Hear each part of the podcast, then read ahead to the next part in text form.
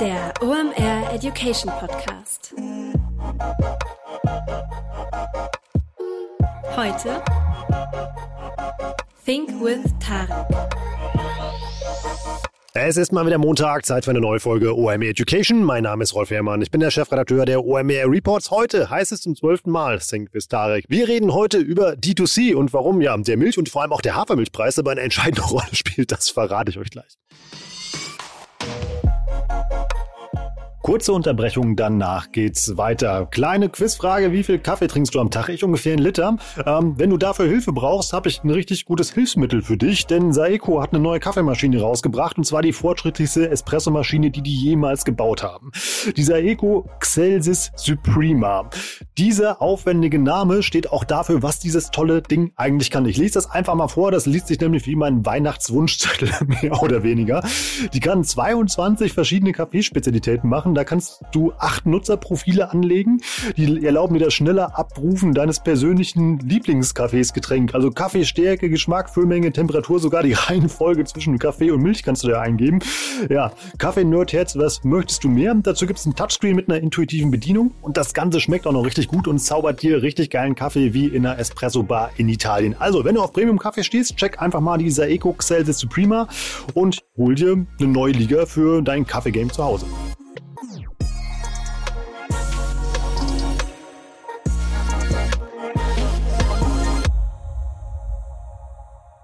D2C ist in aller Munde. Ich bin auf keine Online-Marketing-Disziplin so häufig angesprochen worden wie auf D2C. Grund genug, mal mit Tarek darüber zu reden. Und mein Key-Learning in dieser Episode, und das erklärt er richtig gut, ähm, er baut da nämlich ein eigenes Modell. Er sagt, ja, D2C ist spannend, kannst du singulär aus deinem äh, Online-Shop nur sehen, aber das wäre eigentlich ein Fehler. Überleg doch mal, wie du dich breiter aufstellen kannst und wie du so ein richtig cooles Modell baust. Das erklärt er hier gleich im Podcast. Und ja, was hat das Ganze mit Hafermilch zu tun? Wir überlegen nämlich auch, für welches Produkt lohnt sich eine D2C-Strategie und welche Branchen sollten sich das einfach mal sparen, weil sie da einfach nur Geld verbrennen und es sich nicht lohnt. Genug der Vorrede, kleiner Hinweis, denkt an die Schnitzeljagd für das Emoji für den Podstars Adventskalender. Also, jetzt mitten rein in die zwölfte Episode Sing bis Tarek. Viel Spaß. Moin Tarek, schön, dass du da bist. Hallo Rolf. Zum zwölften Mal heißt es heute Think with Tarek. Es geht um D2C. Mit wem rede ich heute? Mit dem erfolgreichen Marktplatzbetreiber oder mit dem Chef einer D2C-Brand? oder jetzt durch unser neues Technologiesegment Scale mit dem technologischen Enabler von D2C-Marken. Den gibt es auch noch, den Hut. Äh, ja, ja, mit, ja. mit allem gleichzeitig. Weiß ich nicht. Also ich, ich sehe About You goes Amazon so vom Geschäftsmodell her. Wir kommen ja gerade frisch aus dem Black Friday. Zufrieden? Ja. Ja. Also, doch, ich bin zufrieden. Wir sind äh, wieder mal stark gewachsen. Kann natürlich jetzt nicht sagen, wie viel, weil wir ja börsennotiert sind. Ähm, mein Eindruck war aber schon so ein bisschen, dass Black Friday, es war auch letztes Jahr schon so, dass quasi, wenn wir in so einem halben Lockdown-Zustand sind, was ja in vielen europäischen Ländern der Fall ist, dass äh, und der Offline-Handel nicht so trommelt, mh, dass dann auch die Wahrnehmung von Black Friday geringer ist. Ja, also weil quasi je mehr Leute trommeln, desto mehr die Wahrnehmung auch und je weniger Leute trommeln, desto geringer die Wahrnehmung des Tages. Äh, könnte natürlich auch daran liegen, dass alle Leute jetzt ganz bewusst konsumieren, aber ich glaube eher, dass es so war, dass manche Leute gar nicht so hyped waren wegen dem Black Friday, wie das jetzt vor zwei Jahren pre-Covid noch war. Also meinst du, Leute, die eh E-Commerce-affin sind, die nutzen das auch und äh, war es dann dieses Jahr eher schwieriger, Leute eben halt dazu zu bewegen, online einzukaufen? Nö, gar nicht. Ich glaube, so der generelle Hype rund um Black Friday, der war einfach geringer, egal ob Offline- oder Online-Händler, einfach weil nicht so ein starker Werbedruck äh, der Händler da war, weil eben die Offliner zu Teilen weggefallen sind, weil aber auch aufgrund dieser ganzen Supply Chain Shortage in manchen Industrien, glaube ich, auch manche Händler einfach gar nicht so gute Angebote hatten. Ne? Also du hast dieses Jahr halt, kannst ja froh sein, wenn du irgendwie eine Playstation bekommst. Ne? Ja. Äh, da spricht ja keiner davon, dass du da jetzt noch einen Rabatt drauf kriegst und so, ne? Mhm. Oder ein iPhone oder irgendwas, äh, alles, was mit Chips betrieben wird. Insofern war so einfach mein Gefühl, dass einfach so, dass die Lautstärke in der Werbung rund um den Black Friday niedriger war als sonst und dass das auch dazu führt, dass dann die Kunden nicht so monsterhyped sind, weil sie nicht quasi seit drei Wochen lang von allen erzählt bekommen, ah, dann kriegst du deine Playstation zum halben Preis, ne? Oder dein iPhone oder was weiß ich, wäre wär so ein bisschen werbetaub, was halt auch sonst einmal so für die Elektroniker und, und diese Sachen sind ja oft das, was die Kunden dann am Ende eigentlich total treibt, auch in diesen Tag rein. Ne? Fernseher zu 30 Prozent geringeren Preisen. So. Also an mir hat es nicht gelegen. Ich habe ein sehr intensives Verhältnis jetzt zu meinem Postboten wie jedes Jahr. Ja. Also du hast viel bestellt über Black Friday? ja, ich habe dann ich kaufe Weihnachtsgeschenke. Also irgendwie so, ja, macht ja Sinn, wenn du weißt so. Also da kann man das ja bewusst nehmen.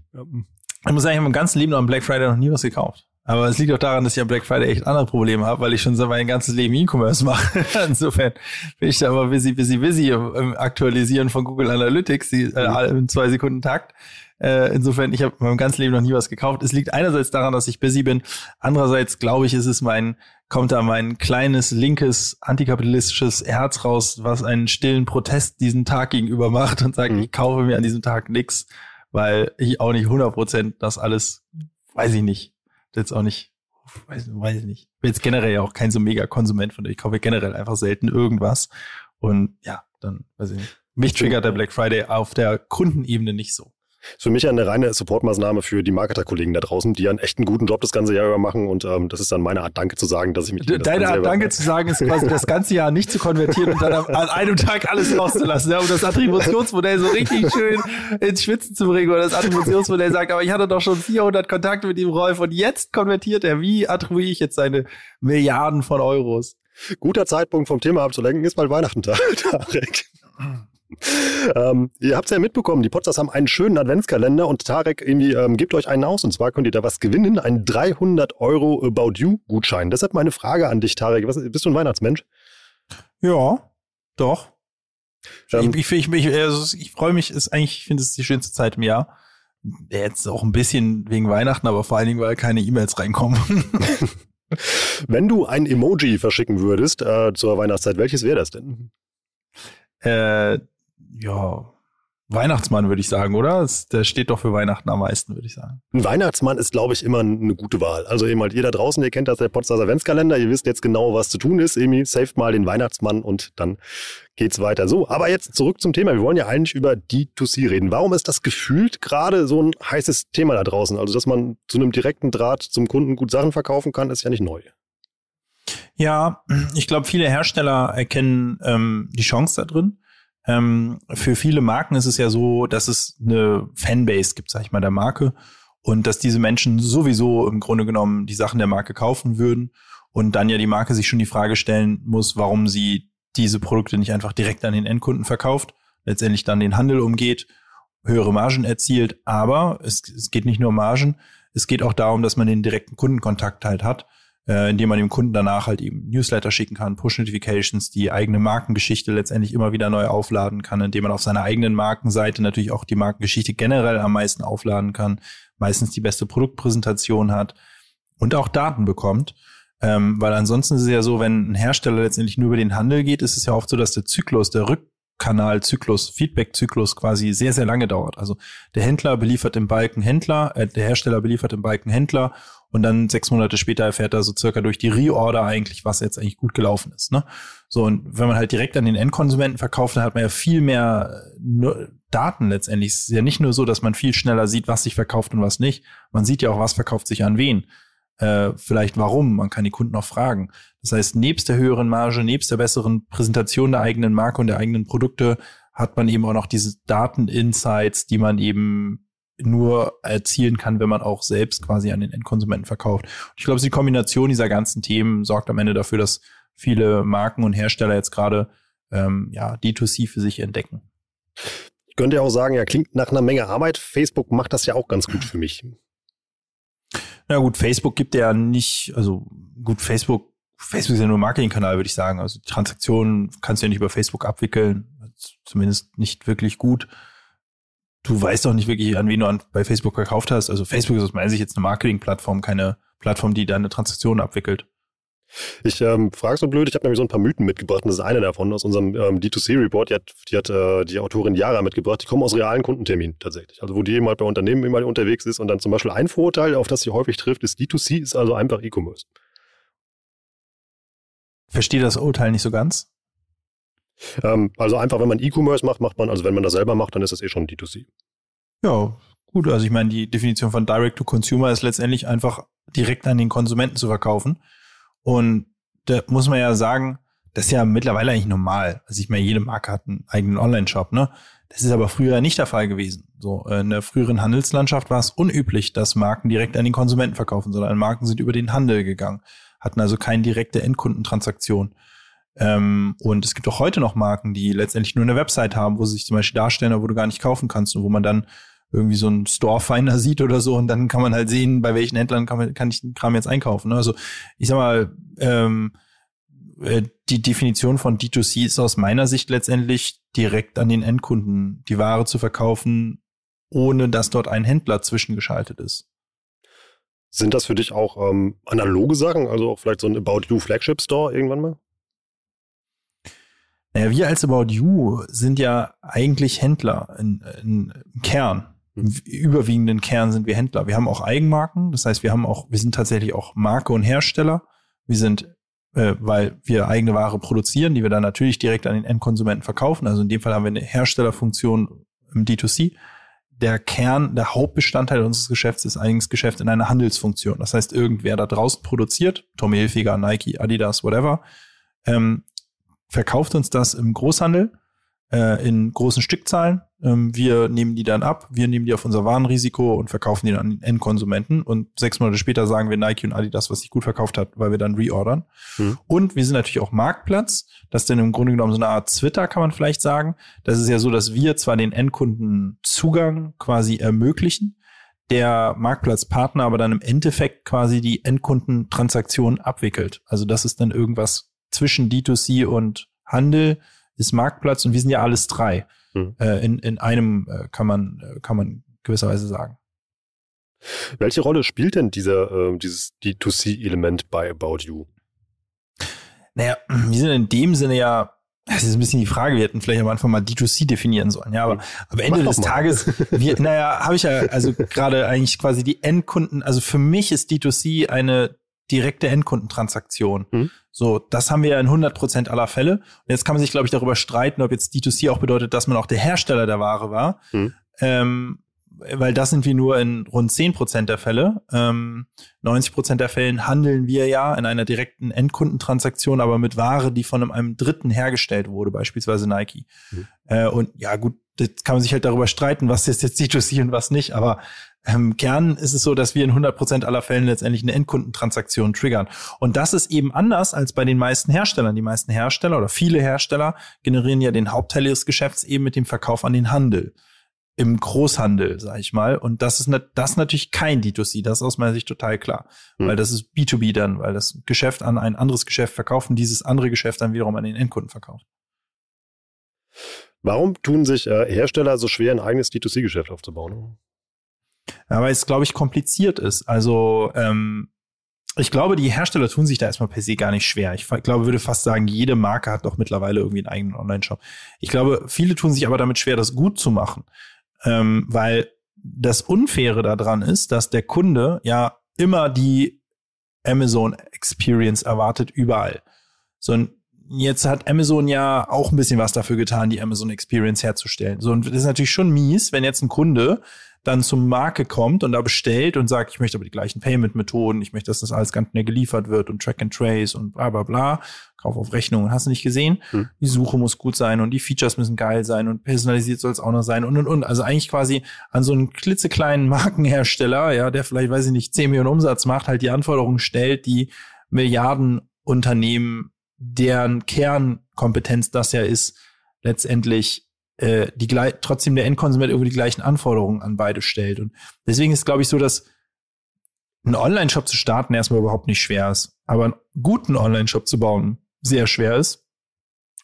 Und man da, glaube ich, einfach gucken muss, auf welche Software setzt man da. Ähm, und ja, wie baut man sich, sag ich mal, das Setup so, dass man damit auch Geld verdienen kann am Ende und nicht am Ende des Tages eigentlich quasi D2C macht, weil man denkt, na geil, dann schalte ich den Handel aus und habe höhere Margen, aber am Ende eigentlich Verluste macht, weil die Fixkosten einen auffressen, indem man permanent irgendwie überhohe IT-Kosten hat oder andere anderlei Kosten und am Ende halt eben nicht viel Geld verdient. Was macht denn einen guten Shop aus für eine gute D2C-Experience? Ja, also ich glaube, eine Marke sollte immer einen guten Mittelweg fahren aus Conversion Rate Optimierung und Markenpräsenz Optimierung. Also Conversion Rate Optimierung sind dann eben so Dinge wie eine schnelle Ladezeit, eine vernünftige Sortierung, ein bisschen Personalisierung, eine gute Suche, gutes CMS, smoother Checkout, alle Payment-Methoden und am Ende auch eine gute logistische Abwicklung und Retourenabwicklung. Das ist so ein bisschen die Grundvoraussetzung, dass man überhaupt mal Conversion zielt, erzielt. Und dann, glaube ich, sollten Marken auch immer ein bisschen schauen auf ihrem eigenen D2C, dass sie auch die Geschichte ihrer Marke am Ende erzählen und halt wirklich Markenfans aufbauen und emotionalisieren. Das tut man dann über Content, das tut man über Dinge wie Live-Shopping vielleicht, das tut man über, vielleicht über Videos, über super gute Produktbilder auf der Artikeldetailseite, auf eine extra äh, gute Beschreibung des Artikels, über Bewertungen. All das sind ja Dinge, die letztendlich das Produkt und die Marke am Ende aufwerten können, aufladen können. Und ich glaube, ein Markenhersteller muss halt gucken, dass beides gut ist in dem Online-Shop und dass dann, wenn man den Kunden einmal dazu gebracht hat zu kaufen, dass dann auch das ganze After Sales funktioniert. Also der Kunde regelmäßig mit News versorgt wird, man vielleicht so eine Art Member Club bildet oder Loyalitätsprogramm, regelmäßig Newsletter verschickt, Push Notifications, den Kunden vielleicht mal einlädt zu einem Event der Marke oder wie auch immer am Ende man da eben dafür sorgt, dass der Kunde zum Fan wird und äh, idealerweise dieses Fantum dafür sorgt, dass der Kunde einen auch weiterempfiehlt an die Freunde. Und ich glaube, wenn man das alles geschafft hat, dann hat man einen guten D2C als Hersteller oder Marke aufgebaut. Das würde dann ja auch alles äh, in äh, das Ziel einzahlen, die Customer Lifetime Value zu maximieren. Da haben wir ja schon ein paar Mal hier gesprochen. Genau. Und ich glaube, gerade als Marke und Hersteller, die ja in der Regel auch einen Handel haben, also ein Handelsgeschäft haben, das heißt also an Händler verkaufen, hm. ist es ja so, dass die Investition in Markenloyalität sich im eigenen Online-Shop auswirkt, aber ja auch im Handel. Also das heißt, wenn ich jetzt eine mega geile Experience bei Nike habe, dann ist die Wahrscheinlichkeit, dass wenn ich nichts mal am Deichmann stehe oder was weiß ich was, mir dann, dass ich mir dann Nike kaufe, natürlich auch höher, ja. Hm. Das heißt, ein gut optimierter D2C sorgt ja einerseits dafür, dass man im eigenen D2C-Shop auch mehr Umsatz macht als Marke, aber sorgt auch dafür, dass man auch in der breiten Handelslandschaft am Ende mehr Umsatz macht, weil der Kunde wird ja nie nur im Markenhersteller-Shop einkaufen, sondern wird fast immer auch im Handel irgendwo einkaufen. Also Findest du es aus deiner Perspektive eigentlich gut, wenn eben halt irgendwie äh, Brands eben halt irgendwie auch ein gutes D2C-Modell haben, um diese Markenfans immer zu erzeugen, weil die dann natürlich immer noch bei euch nach den Produkten suchen? Ja, also wir als About You haben überhaupt kein Problem. Im Gegenteil, wir supporten das ja auch über unsere Scale Commerce Engine, unsere B2B-Lösung, wo wir genau eben die Technologie zur Verfügung stellen für die Händler und Hersteller, ähm, die also die About You-Technologie nachnutzen können. Wir bieten Logistik an, wir bieten Online-Marketing-Services an. Also wir können letztendlich eine geoutsourcete E-Commerce-Abteilung für einen Händler und Hersteller eben darstellen und sind auch sehr, sehr erfolgreich. Wir betreiben da mittlerweile über 100 Online-Shops auf Basis unserer technologischen Lösung und unserer Zusatzservices und wir sehen, dass die, die allermeisten sind Händler und Hersteller, Direktendkundengeschäft. Wir sehen da enorme Zuwächse gerade. Und was wir auch sehen, ist, dass das About You-Geschäft gar nicht so kannibalisiert. Also wir haben zum Beispiel auch eine ganze Menge Modemarken, die wir betreiben. Die Bestseller Group zum Beispiel, Marco Polo, Tom Taylor, um ein paar zu nennen. Ähm, und ähm, der Grund, warum es unser About You originäres Handelsgeschäft jetzt gar nicht so kannibalisiert ist, dass About You eh viel mehr auf Inspiration aus ist, auf Bummeln, also mehr so Impulskäufe triggert. Und das, was bei den Marken landet, sind ja oft bedarfsdeckende Käufe. Ja. Und da ist es eher so die Frage, okay, wo kommen denn dann die Umsätze der Marken jetzt her?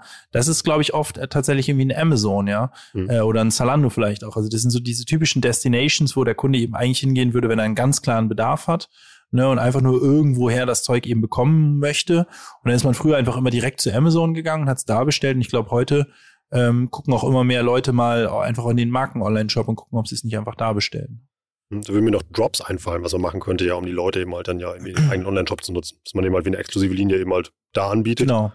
Und für die Bedarfsdeckung oder eben halt für die anderen Sachen kommt man dann zu euch. Ähm, ja, genau. Also das machen Marken auch teilweise, dass sie exklusive Produkte nur im eigenen Online-Shop vorhalten. Da muss man immer gucken. Ich meine, da kannst du dir auch Sinn machen, dass man die auch in den Handel gibt. Ne? Und äh, ja, das ist ein bisschen von der eigenen Strategie abhängig. Wie sehr will man jetzt den Handel stärken? Wie sehr, wie sehr will man sein eigenes Geschäft stärken? Das kann man, glaube ich, ganz gut austarieren. Hm. Also, wenn jetzt jemand mal darüber nachdenkt, ich höre bei dir so ein bisschen raus, dass eher so eine Art, so eine Art Mischkalkulation. Also, würde sagen, man sollte beides machen oder beides ist wichtig immer für ein gutes Online-Business. Also als Händler und Hersteller würde ich definitiv äh, eigentlich dreierlei machen. Ich würde einerseits im Handel natürlich weiter vertreten sein, also Großhandelsgeschäft betreiben, wo ich dann quasi, wenn, wenn wir beide Rolf jetzt hier zum Beispiel eine neue Marke für, was gründen wir denn mal jetzt? Äh, wir machen ja. mal einen Wäschekorb eben mal, also wir überarbeiten Wäschekorb. Wäschekorb ja. Sehr gut. Also wir beide haben jetzt eine Wäschekorb-Brand, ja. Dann wäre es wahrscheinlich schlau, wenn wir auch Großhandel machen und quasi 10.000 Wäschekörbe auf einen Schlag einfach an Ikea verkloppen mhm. äh, oder an About You im Großhandel. Ähm, darüber hinaus sollten wir definitiv ein Tarek Rolf Wäschekorb.de Online-Shop betreiben, wo wir unsere Wäschekörbe direkt an den Endkonsumenten verkaufen, um eben bestehenden Bedarf, Bedarf abzugreifen, direkt mhm. Kundenkontakt aufzubauen und Marge zu optimieren. Und als drittes sollten wir mit unserem Wäschekorb, denke ich, auch auf Marktplätze gehen, ähm, um da nochmal Zusatzgeschäft zu generieren, äh, wo wir dann in so einer Art Hybridfunktion sind zwischen Großhandel und äh, D2C. Ne? Also eine Strategie, die auf ähm, drei Bereichen äh, funktioniert. Funktioniert D2C für jede Branche und jedes Business oder würdest du da irgendwas ausschließen? Ach, also es gab ja so Branchen, die haben damit eigentlich nie gerechnet, dass sie mal irgendwann D2C machen, wie zum Beispiel Auto, ja. Also ja. die Autohersteller, die gehen ja alle über diese Kummel. Ich meine, ich habe mir ja in meinem Leben erst ein Auto gekauft, insofern weil ich ja jetzt sozusagen hören sagen, ja, und das ist auch ein Gebrauchtwagen. Aber mein Verständnis war zum Beispiel immer, dass die Autohersteller immer gesagt haben, nein, wir verkaufen nicht direkt an den Endkonsumenten. Wir haben ja diese tollen Franchise-Autohäuser, ja. Und es ist ja im Grunde genommen, haben die kein D2C-Geschäft gehabt, weil die haben im Grunde genommen im Großhandel, mein Verständnis zumindest, irgendwie an diese Autohäuser vertickert. Und dann haben die Autohäuser wiederum an Endkunden verkauft, ne? auch mhm. wenn das meistens mal mit einem gleichen Namen trug und das irgendwie ein BMW-Autohaus war. Das war ja betrieben auch von Drittparteien eigentlich, ne? So, und jetzt kam Tesla und plötzlich kaufen sich die Leute einfach auf tesla.com ihren Tesla, ne? Das, was Tesla macht, ist ja D2C äh, in der Umgehung der Handelsfunktion. Tesla verkauft ja nicht an irgendwelchen komischen Autohäusern. Ne?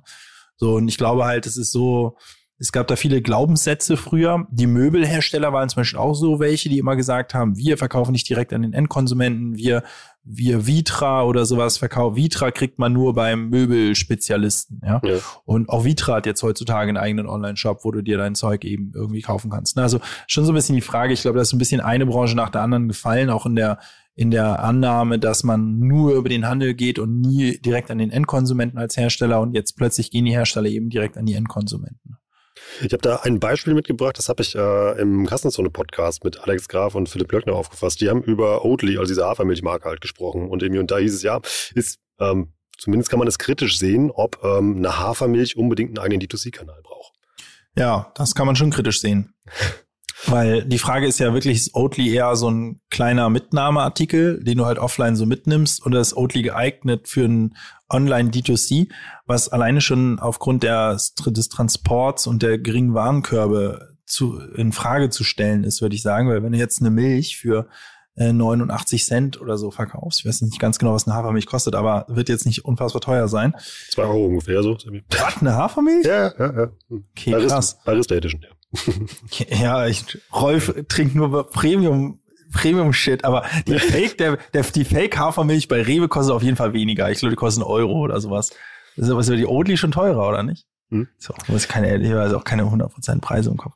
Ähm, na gut, also auch zwei Euro ist halt für den E-Commerce echt schwer, ne? Weil ich meine, du hast halt einfach Stückkosten. Du hast einfach ein Paket hin und her, dies, das, das kostet allein schon fünf, sechs Euro. Also um ein Paket, fünf Euro, sag ich mal, um ein Paket irgendwie, kannst du ja auch nicht in einem Maxi-Brief machen, muss ja in einem Karton sein, muss hm. gepolstert sein. Also das lohnt sich ja, die fünf Euro Logistikkosten lohnen sich ja nur, wenn du dann auch zehn Hafermilch, äh, Packungen irgendwie Min Minimum mal kaufst. Ne? Mhm. Und ich glaube, deswegen ist ein bisschen die Frage, ob sich für solche Branchen halt D2C lohnt, weil die Stückkosten halt so gering sind, ähm, äh, dass die Frage ist halt, ob das, ob das so Sinn macht oder ob die Leute nicht ihre Barista-Hafermilch halt immer eigentlich irgendwo im Kontext anderer Artikel im Supermarkt letztendlich kaufen oder bei Gorillas oder irgendwas. Ne? Mhm.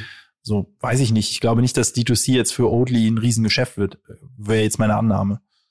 Ich fand den Gedanken halt ganz spannend, weil ich habe überlegt, eben mal, wie können die das nutzen? Also zum Beispiel höchstens ja eben dann im B2B, also wie zum Beispiel, wenn die halt dann große Stückzahlen darüber dann eben halt an Cafés verkaufen oder sowas, das wäre ja ein Use Case, weil die Stückzahl dann stimmt. Das ist dann aber E-Commerce und kein D2C ja. mehr, ne? Weil es ist mhm. Direct-to-Consumer, also wenn die jetzt einen Online-Shop bauen, um ihre große, also um ihre Handelspartner effizienter zu beliefern, das ist was anderes. Also das ist ein B2B-Shop dann, kein D2C, mhm. weil dann ja im Prinzip genau das Café um die Ecke halt nicht mehr bei Oatly anrufen muss und sagen muss halt, ich hätte gerne 100 Oatly-Flaschen, sondern dann halt über den Online-Shop letztendlich im Großhandel einkaufen kann. Das macht äh, definitiv Sinn. Ähm, tatsächlich so, die meisten Händler und Hersteller haben tatsächlich auch zwei Online-Shops. Sie haben einen Online-Shop für den Endkonsumenten mhm. und sie haben einen Online-Shop für ihre Handelspartner, weil auch immer mehr Handelspartner letztendlich nicht mehr per Fax oder Telefon ihre Bestellung aufgeben, sondern eben einfach ganz normal in einem Online-Shop das Ganze tätigen. Ne? Kurze Unterbrechung, danach geht's weiter. Ich darf euch auf etwas sehr Schönes hinweisen und zwar auf die Hamburg Media School. Viele Gäste, die ich hier schon im Podcast hatte, die sind Absolventen der Hamburg Media School. Und wenn du diesen Podcast hörst, dann hast du definitiv ein Interesse für Online-Marketing, für Digital- und Medienmanagement und ähnliche Sachen. Dann überleg doch mal, ob du deine Leidenschaft vielleicht zum Beruf machst und da kann ein Studium nicht schaden. Und das kannst du an der HMS machen. Da gibt es nämlich einen richtig guten Masterstudiengang und zwar den MBA in Digital- und Medienmanagement. Du lernst da nicht nur, wie ja nicht nur digitale Medien funktionieren, sondern du bekommst da auch noch einen richtig krassen betriebswirtschaftlichen Background drauf. Das haben wir ja auch schon häufig besprochen, dass das nicht schaden kann. Und wenn ihr alleine mal auf ähm, ja, unserer Jobseite bei OMR nachschaut, seht ihr, wie viele Leute wir mit so einem Background suchen. Das heißt also, ähm, die Chancen sind relativ gut, wenn du sowas studierst, dass du ähm, damit dann auch ähm, einen Job findest, der dich begeistert und auf den du einfach Bock hast. Lass dich doch einfach mal beraten, ob der MBA für Digital- und Medienmanagement was für dich ist. Wir packen den Link natürlich auch in die Shownotes, ähm, aber den findest du auch unter hamburgmediaschool.com slash MBA. Da kannst du dich dann beraten lassen und vor allem auch für diesen Studiengang bewerben. Und du bekommst sogar noch einen Early Bird Rabatt auf dein Studium. Das Ganze geht bis zum 15.02. Also checkt einfach mal den Link, den ich eben gesagt habe, oder eben mal der in der Shownotes ist. Ja, und dann überleg doch mal, ob du deine Leidenschaft zum Beruf machen möchtest.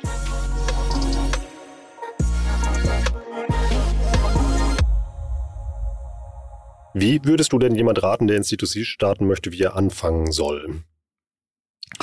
Naja, ich glaube, erstmal muss man sich überlegen, halt, was für ein System, wie will man das aufbauen. Ne? Ich würde grundsätzlich sagen, wenn du ein Händler und Hersteller bist, wenn du ein Hersteller bist, der jetzt, sag ich mal, irgendwie eine, eine Million oder weniger Online-Umsatz erwartet, dann würde ich dir immer empfehlen, zu Shopify zu gehen. Hm. Und deinen Online-Shop halt ganz, ganz fix mal mit Shopify umzusetzen. Das ist günstig, das geht schnell das ist super standardisiert, so, da hat man erstmal einen Online-Shop, der halt irgendwie erstmal vernünftig ist, so, ne? Äh, dann musst du dir überlegen, was, wie du deine Logistik abwickelst. Das kannst du selbst machen, indem du ein paar Regale im Büro reinziehst oder das kannst du outsourcen, gibt's ohne Ende Logistikdienstleister oder musst du ein paar Payment-Verträge abschließen. So, dann hast du erstmal, bist du erstmal good to go, würde ich sagen. Ne? Dann mhm. können die Leute erstmal bei dir bestellen, dann musst dann überlegen, wo kriegst du jetzt die Kunden her, kannst ein bisschen Ads schalten, Instagram Ads oder was weiß ich, TikTok, je nachdem, was du halt verkaufst, oder Google vor allen Dingen, indem du einfach auf deine eigene Marke einbuchst. Also wenn jetzt jemand nach Rolfs äh, Hafermilch sucht, äh, dass er dann auch auf deinem Online-Shop landet. Also dafür kannst du ja Google AdWords schalten beispielsweise. Mhm. So und so greifst du dir erstmal so ein bisschen deinen Markentraffic ab und generierst ein bisschen Umsätze. So, wenn du dann irgendwann mal größer wirst, also so eigentlich über, sag ich mal, fünf Millionen und definitiv ab zehn Millionen und wenn du multinational bist, dann wirst du relativ schnell an Grenzen stoßen mit deinem Shopify-Setup äh, und dann brauchst du eigentlich ein Enterprise-Shop-System. Und da ähm, natürlich würde ich dir ganz unvoreingenommen unser eigenes empfehlen, ja. Scale, äh, Scale Technology ist aus meiner ganz objektiven Sicht natürlich das absolut Beste am Markt. Äh, nein, glaube ich wirklich, wir gewinnen auch gerade fast jeden Pitch. Also ich glaube auch wirklich, dass es quasi als, als Hersteller, der D2C aufbauen will, ähm, haben wir ein sehr, sehr gutes System. Äh, aber ich meine, wen gibt's da noch? Da gibt's Spryker, Commerce Tools, SAP, ähm, Salesforce. Also es gibt äh, sozusagen, das sind so die üblichen Verdächtigen und wir äh, im Enterprise Shop System Umfeld, ähm, äh, die man sich dann eben, glaube ich, mal angucken sollte, äh, um halt eine neue technologische Grundlage letztendlich zu schaffen, wenn man halt eben Shopify entwachsen ist mit. Und das ist man in der Regel so ab fünf Millionen Umsatz. Oh ja. Dann habe ich jetzt mein Grundrauschen erzeugt. Wie schaffe ich es, ähm, erstmal dieses Rauschen zu erhöhen oder eben halt die Leute, eben halt, die ich in meinem D2C-Kanal habe, eben halt irgendwie, ähm, ja, zu erreichen, dass die mehr bei mir kaufen? Ja, das ist auch eine Kombination, denke ich, aus Marketing. Also so die üblichen Kanäle, Instagram, Facebook, TikTok, Google, vielleicht ein bisschen YouTube und Retargeting, würde ich sagen. Je nach Branche vielleicht noch ein bisschen Affiliate obendrauf, das ist, glaube ich, erstmal ein ganz, gute, ganz guter Blumenstrauß an Marketingmaßnahmen, würde ich sagen. Und äh, dann, wenn man den Traffic auf der Seite hat, muss man den halt konvertieren, indem man ja, letztendlich Conversion Rate Optimierung betreibt, ein gutes Sortiment hat, gute Preise, pipapo.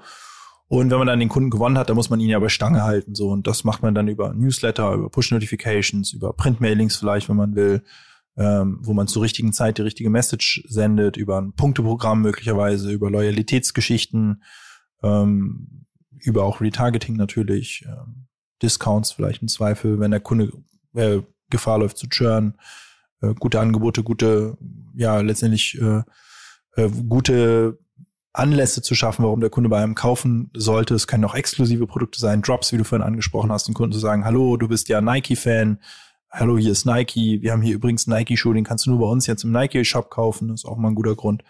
Ähm, ja, also ich glaube, das sind so die üblichen Maßnahmen. Du hast ja eben diese Strategie skizziert, die eben halt auf drei verschiedenen Säulen beruhen sollten. Wenn ich jetzt eben halt mein eigenes D2C-Geschäft eben ins Laufen gebracht habe, wie suche ich mir dann Partner oder Marktplätze aus, wo ich mein Produkt noch platziere und vertreibe? Ich glaube, ich würde immer gucken, wo kaufen denn meine Kunden, meine potenziellen Kunden ein. Ne? Ähm, wenn ich jetzt Oatly bin, dann ist wahrscheinlich ein Amazon nicht so relevant. Da muss ich in den Rewe. Wenn ich jetzt ein iPhone-Charger Hersteller bin, dann würde ich wahrscheinlich eher auf Amazon gucken als erstes. Wenn ich ein Möbelhersteller bin, würde ich vielleicht auf den Otto-Marktplatz schauen. Und wenn ich ein Kleidungshersteller bin, dann würde ich natürlich bei About You oder Zalando am, am, am Anfang gucken. Und ich glaube, da muss man so ein bisschen schauen, wo kaufen denn meine potenziellen Kunden ein, die ich heute über mein D2C so nicht erreichen werde, weil es mir vielleicht an Reichweite mangelt oder an Massenmedia, massenmedialen Marketingmöglichkeiten. Und da würde ich dann, glaube ich, ansetzen erstmal und da die Marktplätze erschließen letztendlich. Wie schaffe ich es denn, Leute, die über Marktplätze gekauft haben, ähm, ich habe dann ja die Daten nicht, das hast du eben halt ja eben, eben gesagt. Wie schaffe ich dann eine Möglichkeit oder irgendwie sie dann in meinen eigenen D2C-Shop zu holen, um den Kunden dann selbst bespielen zu können? Ja und nein. Also so der Klassiker, was da viele machen, ist, dass sie einen Flyer ins Paket knallen, ne? weil sie schicken ja das Paket dann selbst zum Endkunden und sagen, hallo, wenn du willst, schick, kauf doch nichts mal bei uns, hier ist nochmal ein 10% Gutschein. Das erstmal bei vielen Marktplätzen verboten. Ähm, Dafür fliegt man dann auch raus, also bei einem Amazon beispielsweise. Ähm, ich weiß gar nicht, ob es bei uns auch verboten ist, ehrlicherweise. Worauf ich aber hinaus will, ist, dass es oft sich gar nicht lohnt, weil die Kunden, die über einen Marktplatz kaufen, in der Regel den Marktplatz sehr, sehr loyal sind. Also sehr schwer tatsächlich am Ende dafür zu sorgen, dass der Kunde, der über einen Marktplatz eingekauft hat, in den eigenen D2C konvertiert wird. Das klappt schon manchmal. Es klappt aber in der Regel dann am besten, wenn man einfach ein sehr gutes Produkt hat, eine sehr gute Markenloyalität aufbaut und der Kunde ist eigentlich dann so ein bisschen aus Dankbarkeit. Jedem Kunden ist ja klar, dass für die Hersteller geiler ist, wenn man im Herstellershop kauft und nicht bei Amazon, ja, oder About You. So, äh, margentechnisch. So, also ich glaube, das hat dann oft eigentlich eher was damit zu tun, wie mega geil ist das Produkt und wie mega fanmäßig ist man. Und ja, da kann man es mit Flyer nochmal irgendwie versuchen oder mit einer Postkarte. Man hat ja die Adresse des Kunden, kann man ihm eine Postkarte schicken oder sowas. Das sind dann Maßnahmen, die manchmal helfen, dann Kunden rüberzuziehen. Ich finde deine Perspektive immer da sehr interessant, dass du sagst, es ist immer halt ein Nebeneinander, weil häufig hört man ja die Perspektive, dass es nur das eine oder das andere gibt, also dass man ins D2C startet, eben halt um, um unabhängig zu sein von Marktplätzen oder eben halt eben Handelspartnern.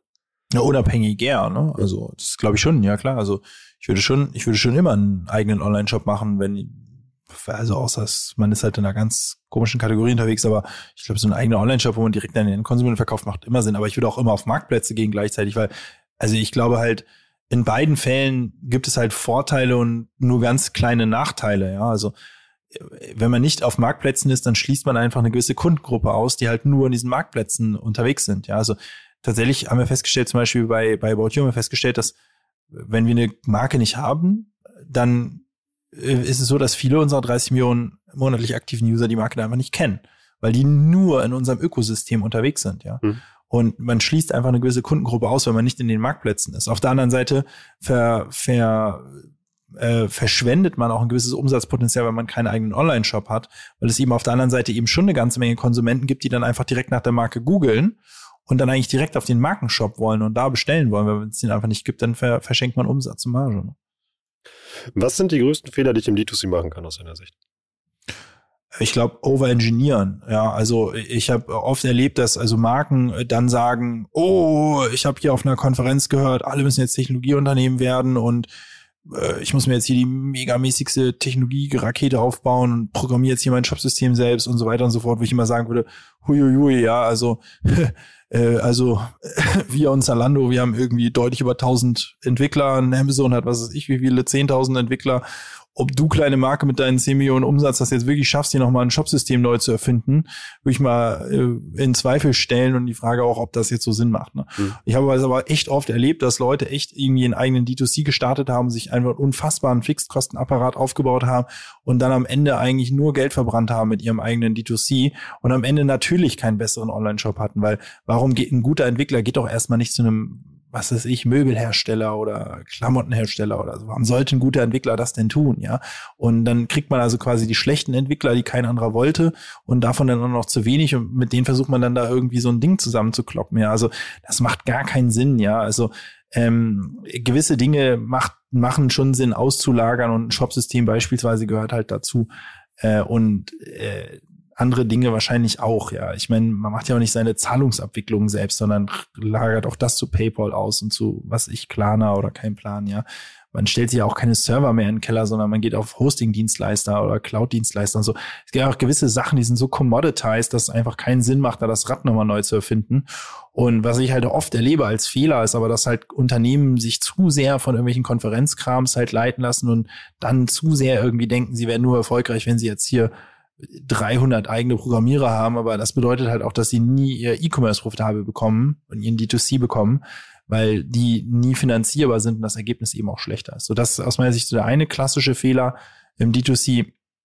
Und der andere klassische Fehler aus meiner Sicht ist halt diese Balance zwischen Conversion Rate Optimierung und Storytelling nicht zu wahren. Das schlägt manchmal in die eine oder manchmal in die andere Richtung aus, ja. Also wenn man da jetzt eben einen Online-Shop baut, der so abgespaced ist mit Content, dass der Kunde halt den Warenkorb-Button nicht findet, ne, dann ist das auch nicht so geil. Wenn der äh, Markenshop jetzt aber aussieht wie Amazon, ja, dann ist es vielleicht auch nicht so geil für die Marke, ne. Also, dass man, da muss man halt irgendwie eine Balance finden, denke ich. Wie viel Zeit muss man sich nehmen, um sowas erfolgreich aufzubauen?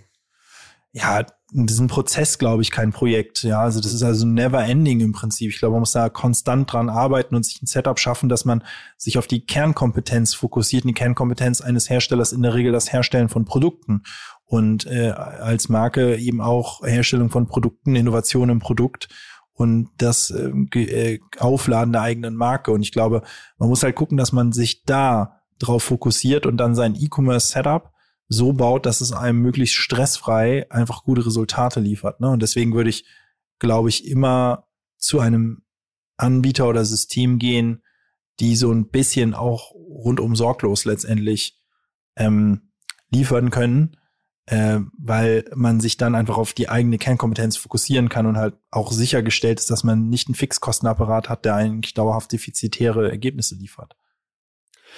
Können wir noch äh, schnell so eine Art Checkliste bauen, eben halt wann, also wie ich entscheide, eben halt wie ich in welcher Form in den D2C halt irgendwie reingehe. Also du hast ja gesagt, eine Website, ein Online-Shop halt sollte jeder haben, da kann man halt Ressource reinstecken, das aufwendig bauen oder weniger aufwendig bauen.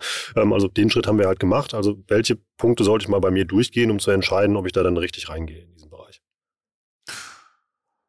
Genau, also man sollte erstmal gucken, wie viel Umsatz erwartet man eigentlich. Je nachdem ist man eher im Small-Medium-Size-Bereich oder im Enterprise-Bereich wie gesagt, im Small-Medium-Bereich würde ich immer zu Shopify gehen. Im Enterprise-Bereich hat man halt so vier, fünf Systeme weltweit. Da muss man dann die Auswahl treffen. Äh, dann braucht man irgendwie einen Projektmanager auf der eigenen Seite, der das irgendwie halbwegs versteht und auch so ein bisschen durchsteuern kann. Da muss man sich, glaube ich, überlegen, wie viel will man in Marketing investieren, wie viel will man in Storytelling investieren, wie viel will man in Content investieren auf der eigenen Seite. Da gibt es, glaube ich, jetzt kein richtig und kein falsch. Aber der D2C muss schon den Anspruch haben, halt profitabel zu sein. Das ist, glaube ich, schon ganz klar ähm, einer, einer Herstellers oder einer Marke. Ja, und dann ähm, muss man, glaube ich, gucken, dass man halt ähm, so die Dinge halt so richtig macht, ja, die, die äh, so vermeintlich einfach klingen. Das ist für mich also eine geografische Expansion, also überall verfügbar zu sein, äh, mit einer vernünftigen Service Proposition, lokalen Payment-Methoden, einer schnellen Auslieferung. Man muss also gucken, wo macht man die Logistik, ähm, die würde ich auch immer auslagern, ehrlicherweise. Auch das ist nichts, was in der Regel die Kernkompetenz eines Herstellers ist, jetzt nicht in der Regel B2C-Logistik, Paketlogistik zu machen. Ähm, das heißt, das muss man sich auch überlegen. Äh, und dann die Anbindung an Marktplätze beispielsweise. Das muss auch technisch halt irgendwie funktionieren, dass man da die Schnittstellen äh, irgendwie auf die Reihe bekommt und so. Aber auch das alles eigentlich Sachen, wo, wo sag ich mal, als Anbieter gibt, die einem das out of the box auch schon mitliefern jetzt. Ne? Also ähm, ja. Kommen wir zur letzten Frage. Dann haben wir ja gute Erfahrungen gemacht. Eben halt, es ist eine These, die du einfach ganz kurz beantworten kannst und die verlängern wir dann auf den Social Media Kanälen, eben halt LinkedIn und wo auch immer. Und dann können wir gerne mal mit dir diskutieren. Ich bin gespannt, was ihr da draußen zu Tareks Meinung haltet. Die These ist, Marktplätze werden immer relevanter werden und Brands kommen an ihnen nicht vorbei. Stimmt das, Tarek, oder stimmt das nicht? Für manche Marktplätze stimmt das, für andere nicht. Was ich damit meine ist, wenn man Mode verkauft und nicht auf Zalando und About You ist, dann hat man es echt schwer, weil damit schließt man einfach einen großen Teil der modekaufenden Kunden im Internet aus, die einen nie sehen werden. Da kann man sonst was machen. Es gibt einfach viele Kunden, die nur bei Zalando und About You unterwegs sind. Aber die Frage, muss man jetzt irgendwie beim, jetzt hier keinen Namen nennen, aber irgendeinem so kleinen Mini-Marktplatz unterwegs sein, das würde ich sagen, nicht unbedingt. Da lohnen sich dann in der Regel die Aufwände gar nicht, sich da an den Marktplatz anzubinden. Das würde ich einfach eher lassen. Wie sind da eure Erfahrungen was denkt ihr darüber? Teilt gerne die Episode, eben macht gerne einen Beitrag draus, taggt uns immer da drin und fangt an mit uns zu diskutieren. Da bin ich echt mal gespannt drauf. Ansonsten denkt an das Weihnachtsmann-Emoji, was wir zu Anfang erwähnt haben. Und ich sage Tarek, danke für eine spannende TWT Nummer 12. Vielen Dank, Rolf. Ciao.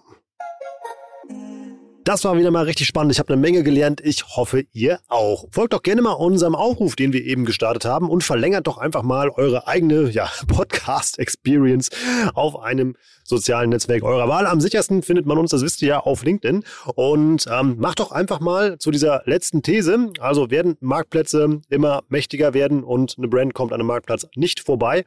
Ähm, mal einen eigenen Beitrag fertig. Greift gerne Tarek Stesi mal dazu auf, taggt uns darin und ich bin gespannt, was wir da für eine tolle Diskussion draus stricken. Ansonsten noch ein kleiner Hinweis in eigener Sache.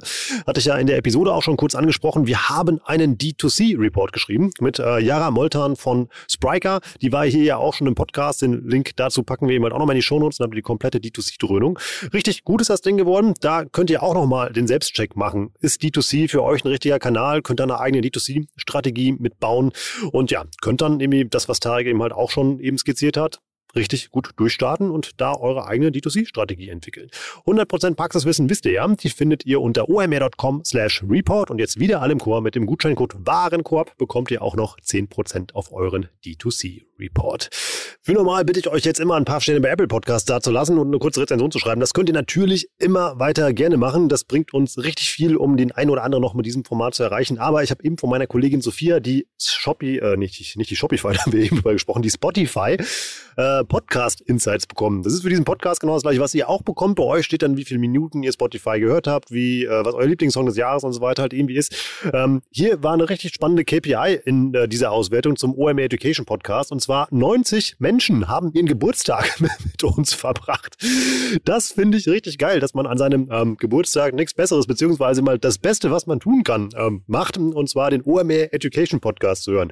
Wenn ihr mir einen Gefallen tun wollt, ich finde das sowieso Wahnsinn, macht macht gerne einfach einen LinkedIn-Post fertig. Einfach irgendwie Geburtstagstorte rein, irgendwie äh, mich taggen, Podcast-Link rein oder so, wenn ihr uns einen Gefallen tun wollt. Finde ich richtig cool, den einen oder anderen kennenzulernen, der äh, seinen, ähm, ja, seinen Geburtstag mit uns verbracht hat. Und ich lasse mir irgendwas für euch einfallen. Also wenn ihr so einen Post absetzt ähm, mit dem Link zu dem Podcast und der ähm, mit der Geburtstagstorte, macht das einfach mal. Würde mich echt interessieren, wer seinen Geburtstag mit dem OMR Education Podcast feiert. Das ist einfach richtig stark. So, jetzt sind wir durch für heute. Ich bin Rolf. Das war OME Education für heute. Tschüss aus Hamburg. Ciao, ciao.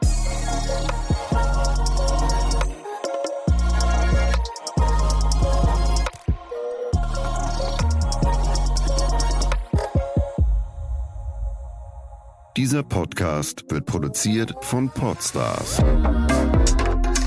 bei OMR.